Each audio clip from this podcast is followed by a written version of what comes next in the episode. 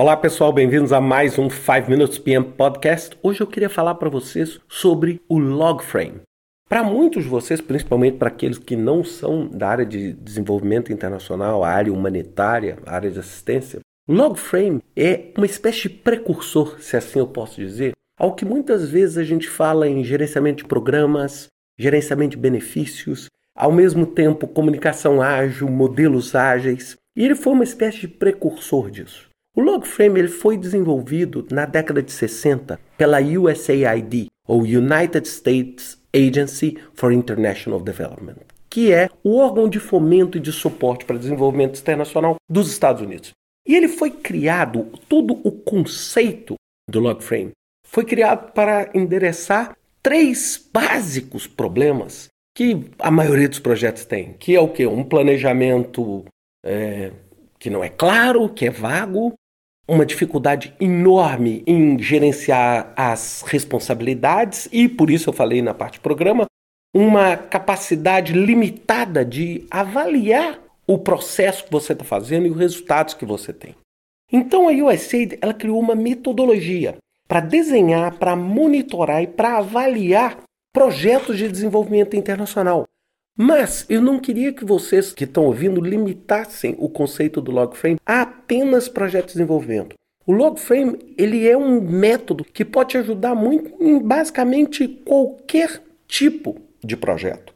E o que, que ele quer, basicamente? Ele quer assegurar que os projetos são bem concebidos ou bem desenhados, que os projetos são descritos de modo objetivo, de uma forma que eles possam ser avaliados e os resultados sejam avaliados e também facilmente acompanhado e rastreado.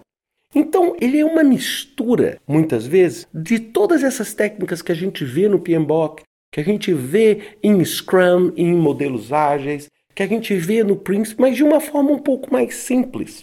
E basicamente, o produto do Logframe é uma matriz, que a gente chama de matriz Logframe que é basicamente o produto do processo de logframe. Se vocês entrarem na internet, eu garanto a vocês, vocês vão achar uma centena de exemplos dessa matriz. É, alguns conceitos básicos por trás da matriz do logframe. Normalmente, nós estamos falando de uma ou duas páginas, onde você estrutura os principais elementos do projeto e estabelece os links lógicos daquele projeto. E eu não estou dizendo que por ter uma ou duas páginas significa uma coisa que requer pouco trabalho. Normalmente, você tem um processo de análise intenso, mas uma forma de comunicação nessa análise simples. E basicamente, como é que seria esse template? Então, nós temos uma matriz simples com linhas e com colunas. Então, eu queria que vocês entendessem que cada linha nós vamos do macro para o micro. Pensem numa EAP. Então, lá em cima, na primeira linha, nós temos os goals, ou as nossas metas. Depois, nós temos os outcomes, os resultados que a gente espera. Depois, nós temos os outputs, que é aquilo que nós vamos produzir de modo a gerar os nossos resultados.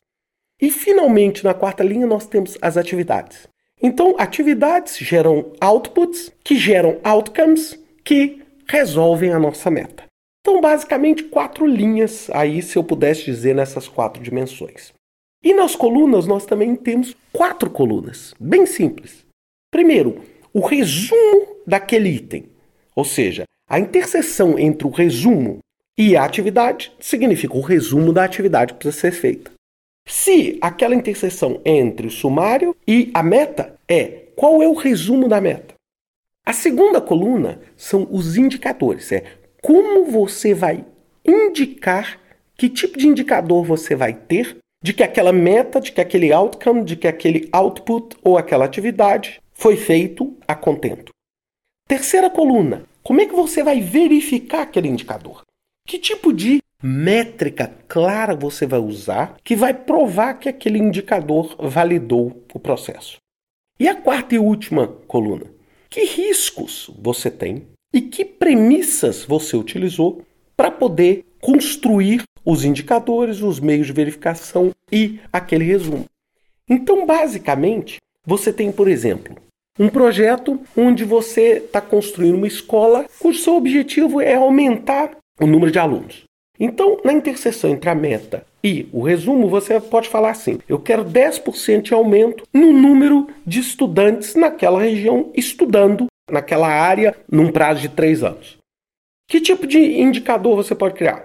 Poxa, eu quero saber qual o percentual de estudantes naquela região, naquele nível, vão continuar para a, por exemplo, né, a high school, para os estágios mais avançados da educação.